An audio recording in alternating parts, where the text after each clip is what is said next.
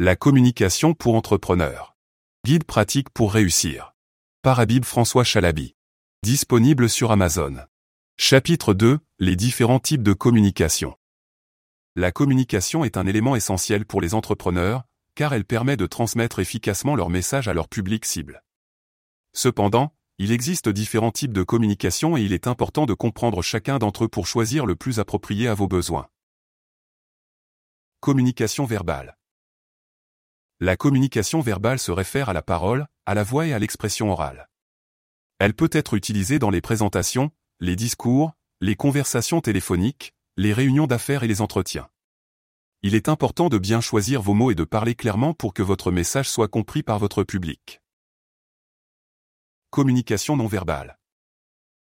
La communication non verbale se réfère à l'utilisation de gestes, de mouvements corporels et de postures pour transmettre un message. Cela peut inclure l'utilisation de l'expression faciale, des mains, des bras, des jambes et du corps en général. Il est important d'être conscient de votre langage corporel car il peut parfois en dire plus que vos mots. Communication écrite. La communication écrite se réfère à la transmission de messages par écrit. Cela peut inclure des emails, des rapports, des articles de blog, des lettres d'information, des médias sociaux et des publications. Il est important d'écrire clairement et de manière concise pour que votre message soit compris par votre public.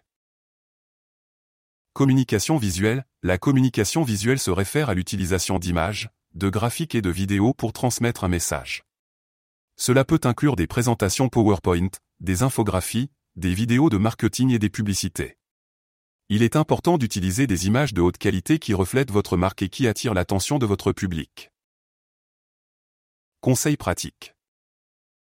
Choisissez le type de communication qui convient le mieux à votre message et à votre public cible.